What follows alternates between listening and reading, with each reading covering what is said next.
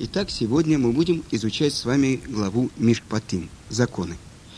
Недельная глава Мишпатим продолжает изложение заповедей, которые Всевышний дал Муше с тем, чтобы Муше объяснил их народу.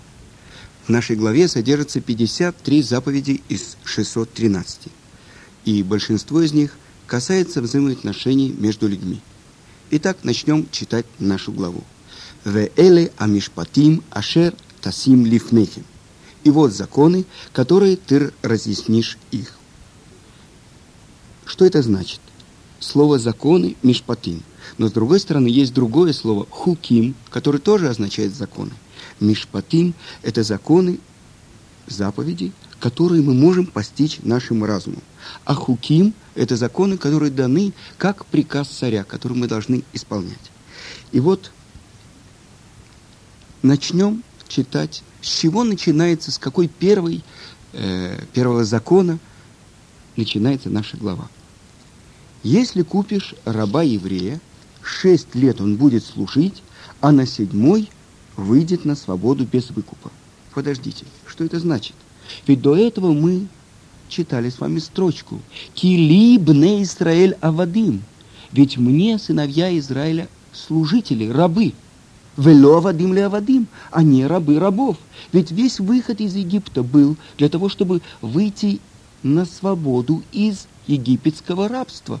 Евреи перестали быть рабами фараона, становятся служителями Творца. И это говорит фараон, когда их отпускают. И вдруг мы начинаем. Первая глава после дарования Тары говорит, если купишь раба еврея. О чем же здесь идет речь? И говорится о том, что если еврей своровал. И у него денег, чтобы заплатить, э, вы знаете, есть штраф. Если он найдено у него э, то, что он украл, то он платит в двукратном размере. Если он, например, ворует быка, он платит в пятикратном размере, а если овцу в четырехкратном размере. И вот не было у него денег, чтобы заплатить за то, что он украл, штраф, который накладывает Тара. И тогда что будет? И тогда суд продает его в рабство. Но что это значит рабство? Продает его на 6 лет, он должен быть в услужении у, у своего господина. И опять же непонятно, как это так, если он пойдет и возьмет себе господина, если его продадут в рабство. То есть если он не удержался, и значит он э, получает наказание. Но наказание странное. Шесть лет он будет рабом. Мы привыкли понимать, рабство у других э, народов – это полное подчинение э, господину. Это то, что э, сказано так, что раб, у него нет ничего своего. Он как вещь господина. А здесь сказано, на шесть лет он идет, и на седьмой год он выходит. Но продолжим читать нашу главу. А если пройдет э, лет, и на седьмой он не хочет выйти. И вот говорит раб, а если заявит раб, я люблю господина своего, и жену свою, и детей своих, не выйду я на свободу. Подождите, какая, какая жена, какие дети? Сказано, что господин имеет право даже этому еврейскому рабу дать наложницу, кнанскую рабыню, и от нее, чтобы у него родились дети, то есть кнанские рабы – и вдруг он говорит, люблю своего господина, люблю вот эту кнанскую рабыню, ее детей, не хочу выходить на свободу. И тогда что будет? И пусть господин приведет его к судьям, и подведет его к двери или к косяку, и проколет господин ухо его шилом. И раб останется служить ему навеки. Все. Тогда то, что сказано было раньше, мне сыновья Израиля служители, а не рабы рабов – Значит, вот эта Тара опровергает то, что сказано до этого. Но объясняет устная Тара, что здесь сказано? И останется ему рабом навеки, навеки, это до 50-го года. Вы знаете, мы празднуем каждый седьмой год, это год Шмита, а э, раз в 50 лет, наступая 50-й год, Йовель, по названию рога, бараньего рога, в котором мы трубим, и это освобождение, то есть даже если еврей опустился, что он стал рабом, и он взял себе господина, все равно проходит 50 наступает 50-й год, и он должен выйти на свободу. Но почему именно прокалывается ему ухо? И для этого я приведу вам то, что сказано в устной таре. Сказал Раби Йоханан бен Закай, ухо человека, который, хотя и слышал на горе Синай, не кради, все же пошел и украл, должно быть проколото. Это относится и к тому, кто продал себя в рабство из-за бедности. Ухо человека, который, хотя и слышал на Синае, «Мне, сыновья Израиля, они мои рабы», все же пошел и приобрел себе господина, это ухо должно быть проколото. Но написано «леолам» навеки, а сказано 50-й год, и каждый к своей семье возвратитесь. То есть отсюда следует, что все рабы в юбилейный год выходят на свободу. Так что рабство их длится только до юбилейного года. И тогда мы понимаем, что еврей, куда бы он ни пошел, в какое бы рабство он себя не продал, в результате он обязательно выходит на свободу. И если мы подумаем, это вот э, практическое рабство, когда есть господин, он приобретает раба, но если мы подумаем на протяжении всей истории, сколько идеологий оплодотворили евреи своей кровью, в скольких учениях принимали евреи э, участие. Ну, самый последний идол 20 века – коммунизм. Помните, это страшный призрак бродит по Европе, призрак коммунизма. Кто придумал этот призрак – призраки, привидения. Это то, что придумали евреи. если мы посмотрим дальше, то, что происходило, самая страшная реализация этого призрака, то, что происходило в России, в Советском Союзе, когда коммунисты пришли к власти, и когда главной целью было построить общество, которое будет жить по принципам против Бога. И я уже вам рассказывал историю про следователя, который учил Тору в тюрьме у того человека, которого он осудил. Я рассказывал вам про раба Майзлиша из Минска. Но то, что я недавно узнал в записных книжках Берии, может, это э, вымысел, но рассказано, что он на одной из вечеринок у Сталина, он э, рассказывал им, ему, как э, расстреливали Каменева. И мне сказали, что у Каменева еврейская фамилия. Так вот, на Лубянке, там, перед расстрелом, этот верный ленинец, этот человек, который принимал самое активное участие в Октябрьской революции, перед расстрелом, какие слова он сказал? «Шма Исраэль, Ашем Локейну, Ашем Ихат». Над этим надсмехался Берия, и вместе со Сталиным они дружно смеялись. Но с другой стороны, я хочу вам рассказать, что сейчас то, что сказал Хофицкайм, дни жизни нашей 70 лет, а может быть, в особенной доблести 80 лет. Объясняя эту строчку царя Давида, он сказал, это власть, которая построена на атеизме, цель которой построить общество людей, которые будут отвергать знания о Творце, не больше 70 лет.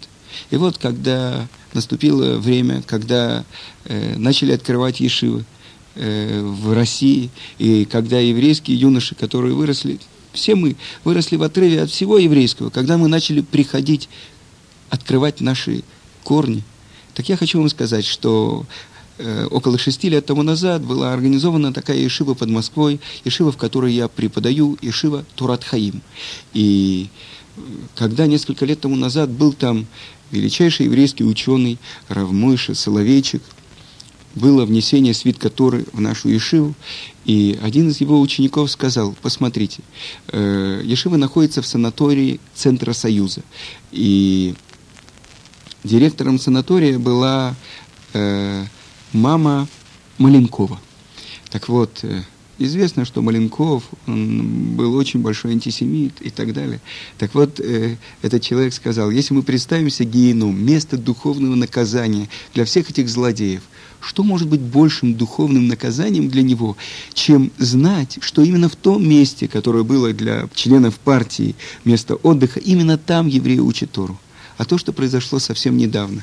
Вы знаете, сейчас переименовали станции метро в Москве. Одна из станций называется Лубянка. Это действительно ближе всего э, то зловещее здание, которое находится напротив детского мира – в России есть такой анекдот. Если какое самое высокое место в Москве? И говорят, это вот это здание Лубянки. Почему? Потому что с самого низкого этажа там можно увидеть Сибирь и Магадан.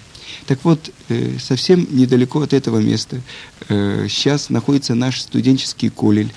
Это буквально за углом от Лубянки. Мы снимаем там квартиру. И приходят 20-30 молодых евреев, студентов Москвы, и начинают учить Тору именно в этом месте. Если вы знаете, описано в книгах, то, что там, вот э, под этим зданием, э, под всей этой площадью находится огромная тюрьма на много-много этажей вниз. И известно, что в 30-е, 40-е годы э, за углом там грузовики вывозили трупы, которые, в которых превращали людей там. Так вот, именно в этом месте евреи собираются и учат Тору. И еще я хочу вам рассказать. В Москве мне дали одно письмо, которое написал один человек – человек, который прошел очень долгую жизнь, э, человек, который живет под своей чужой фамилией. В детстве он бежал и, из гетто, и его приутил э, один поляк, и дал ему свою фамилию, и он спасся. И он сказал, он пишет в этом письме, что можно изменить фамилию, можно изменить имя, но душу, еврейскую душу изменить нельзя – ведь у меня с вами бьется еврейское сердце. И Творец сказал, что я вас соберу. И Ашем знает, что я еврей. Сколько слез у меня вылилось. Почему именно моя жизнь должна была испытать все эти страдания по сегодняшний день? Я беден, я нищ, я голоден. Но то, что у меня есть одна мечта – вернуться к своему народу, вернуться на свою землю. Вы видите, это то, что происходит в нашей истории. Как бы далеко не уходили мы, как бы в каких рабствах мы бы не были, мы возвращаемся. Но давайте продолжим читать нашу главу. Маке иш вамет мот юмат. Кто ударит человека так, что тот умрет, да будет предан смерти. И это закон про то, что нельзя оставлять безнаказанным убийство. А если кто-то случайно убил другого, так он тоже должен быть предан смерти? Нет. Есть особенное наказание про то, что он должен бежать в город укрытия. И он должен находиться в таком городе до смерти первосвященника. И задает вопрос э, Талмуд, почему этот случайный убийца должен находиться в этом городе и связывается срок его пребывания именно со смертью первосвященника. И отвечает Талмуд, потому что первосвященник в Йом-Кипур недостаточно просил за весь еврейский народ, чтобы не было даже случайных убийств. Поэтому это связано с его смертью. И сказано, что мать первосвященника посылала специально еду э, в эти города-убежища для этих случайных убийц – чтобы они не просили, чтобы поскорее умер первосвященник. Но, а если кто-то сознательно, бемезит, убил, так сказано, даже от моего жертвенника ты можешь его взять, чтобы он получил наказание, чтобы, чтобы не осталась безнаказанной пролитая кровь. Поэтому сказано, что убийцы не должен ходить свободно, нельзя выкупить его ни за какие деньги. И тот, кто не наказывает убийцу, несет ответственность за эту безвинно пролитую кровь. Также в главе говорится много об ответственности человека за причиненный другому физический или имущественный ущерб. Допустим, человек э, украл или э, обидел другого, он может потом раскаяться, он может давать много денег на благотворительность, но пока он не попросил прощения именно у этого человека, пока он не возместил ему ущерб, его преступление не снято. И, например, если у человека есть скот, и вот его скот причиняет ущерб другому, будет ли он отвечать за это или нет? Все очень точно определено. За какой именно вид ущерба он будет платить и какую сумму. Например, человек дал другому пощечину. Тогда это ущерб в двух аспектах – унижение и боль. За это взыскивали огромную сумму – 200 зуз. На эту сумму человек мог бы прожить даже полгода. Или представим, человек вырыл яму в общественном месте и не прикрыл ее как следует. В яму упало животное и погибло – вырывший яму, обязан уплатить компенсацию хозяину животного. Или, например, человек выкинул на улицу осколки стекла, обломки металла или что-то другое. Кто-то споткнулся о них и получил травму. Выкинувший мусор обязан уплатить пострадавшему. Если кто-то разжигал огонь, ставший причиной пожара, он обязан уплатить ущерб от пожара. Мы ответственны за последствия наших поступков. И в качестве примера я хочу привести вам отрывок из Вавилонского Талмуда из трактата Баба Кама. В ней описывается интересный случай. Однажды человек убирал камни со своего поля и выкидывал их на общественную дорогу.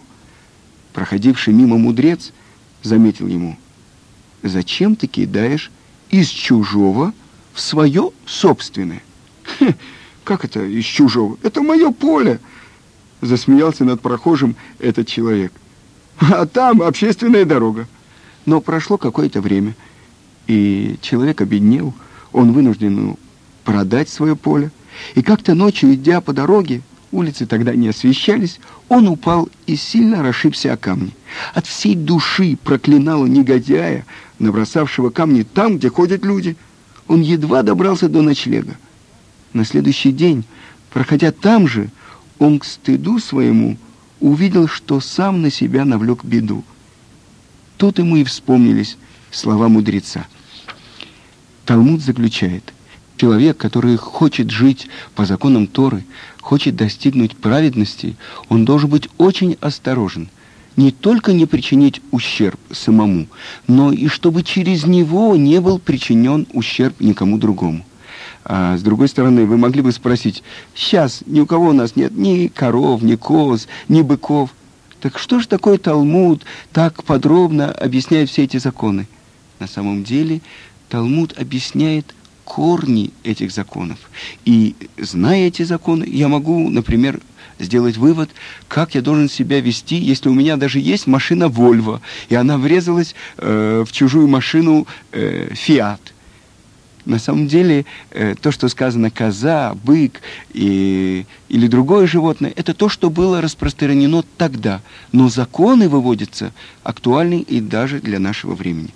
Но продолжим читать нашу главу. В конце нашей главы, раздела Мишпатым, описывается о событиях, которые предшествовали дарованию Тары. И сказано, что пришел Муше и передал народу все те законы, о которых сказал Творец. И отвечает народ, и сказали, все, что сказал Творец, исполним на осе. И дальше описывается о событиях, которые происходили за день до дарования Тары пятого Сивана. И вот Муше встает рано утром, и построил он жертвенник под горою из двенадцати камней, и Принес он жертвы, и взял он половину крови и налил в чаши, а другой половиной окропил жертвенник, чтобы снять грехи народа Израиля. Ваиках Сефер Абрит, Ваикра Беазней Аам, Ваямру, Коль Ашер Дибер Ашем Наасе Ванишма. И взял он книгу Завета и прочитал слух народу, и сказали они, все, что говорит Творец, сделаем и будем слушать. И на этом надо остановиться.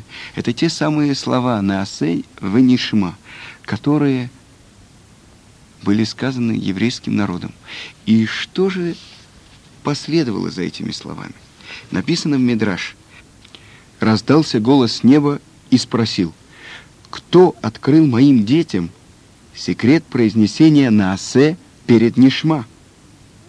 То есть то выражение, которыми пользуются ангелы на небесах. Что означают эти слова? Насе. Будем исполнять ванишма и услышим. То есть до того, как мы знаем, о чем говорит Творец, у нас есть полная готовность исполнить все, что он скажет. А дальше мы готовы услышать, мы готовы осознать, мы готовы понять, то есть изучать то, что он нам скажет. Но, с другой стороны, ведь это как бы нарушение законов материального мира. Если у меня есть стакан 200 грамм, налейте мне полные 200 грамм, скажем, чая. Если у меня есть стакан 500 грамм, ну, кружка, налейте мне 500 грамм. А если у меня есть 200 грамм, как я могу в этот стакан налить 500 грамм? Не могу. Это законы материального мира. Но в духовном мире есть другое. То, насколько человек готов принять, ему дают. Потому что Творец готов делиться, готов давать. Зависит все от того, насколько мы готовы это принять. Так вот, это тайна, которую открыли евреи перед дарованием Тары. Тара, которая вся из духовного мира, как она может спуститься в наш материальный мир? Но евреи открыли ключ от этого тайного замка. Мы готовы принять все, что ты нам дашь, и готовы исполнять а потом услышим и будем это учить. И сказано в трактате Шаббат Вавилонского Талмуда, что спустились тысячи и тысячи ангелов, и каждому еврею надели на головы две короны. Одну за то, что евреи сказали на «Асе», будем исполнять, а другую за то, что евреи сказали «Венишма», и будем слушать, будем учить. То есть в этот момент евреи были выделены. Что это за короны славы? На самом деле, там, где кончается голова короля, там начинается его корона. Это делает его выше, это делает его важнее. Это то, что получили евреи в этот момент. И после этого написано, «И сказал Творец Муше, взойди ко мне на гору, и будь там, и я дам тебе скрижали каменные, и Тору, и заповедь, которые я написал для наставления народа». И объясняет это Вавилонский Талмуд, трактат брахот. На скрижалях были написаны 10 заповедей, в которых заключены были все 613 заповедей Тары, как частные в целом. В этих словах, которые только что я прочитал, содержится намек. Скрижали – это именно те 10 заповедей, которые были на них написаны. Тору – это пятикнижие, только пять книг Моисея. И заповедь – это уже устная Тара, Мишна – которые я написал, это книги пророков и писаний. Для наставления народа это Талмуд. Это намек на то, что все части Тары, как письменной, так и устной, даны были Моше на горе Синай. Только часть, то, что Творец ему сказал «запиши», это стало письменной Тарой. А другая часть, которую сказал Творец «передавай и объясняй моим сыновьям устно», это и стало основой устной Тары. И в заключение я хочу процитировать вам из книжки Равина Равицка Казильбера, в которой он описывает несколько случаев, которые произошли э, с Раби Исроилем Салантер. Раби Исроиль Салантер, э, как раз годовщина его смерти приходится на 25-е Швата, э, на неделю, в которой читается глава Мишпатим. Э, Раби Исроиль, он очень внимательно изучал вопросы морали и законы взаимоотношений между людьми. Он говорил, не случайно у евреев принято начинать обучение детей Талмуду именно с тех трактатов, где говорится о возмещении ущерба. Это делается для того, чтобы они научились с детских лет отвечать за свои действия и за все, что находится в их владении. И я хочу привести один пример. Равы Стройль, он говорил, что человек очень должен внимательно относиться к своим поступкам, взвешивать их, Э, оглядывать свою жизнь, чтобы не нарушить один закон, исполняя другой. Однажды Рави Исроэль и его ученики пекли мацу. И ученики спросили, спросили его, скажите, Раби, на что надо обращать особенное внимание, когда мы делаем такую важную заповедь? И Раби Исроэль ответил им, чтобы была маца кошерной, недостаточно изучить все законы, связанные с приготовлением мацы, чтобы она не успела закваситься и так далее. Надо особенно следить, чтобы не обидеть резким словом тех женщин, которые месят и раскатывают тесто. Потому что обычно на эту работу приглашались бедные, сироты и вдовы. и другой случай. Однажды Раби Исроиль оказался в одном доме, и он э, начал делать натилат ядаем. То есть э, он начал мыть руки перед едой. И все обратили внимание, что он очень экономит воду. Его спросили, почему Раби так экономит воду? Он сказал, а вы знаете, кто ее приносит? Здесь есть бедная прислуга, и она должна приносить эту воду из колодца. Поэтому за ее счет я не имею права исполнять эту заповедь в полном великолепии, как я делаю это у себя дома. Но на этом мы завершаем нашу главу. Всего хорошего. Шаббат шалом.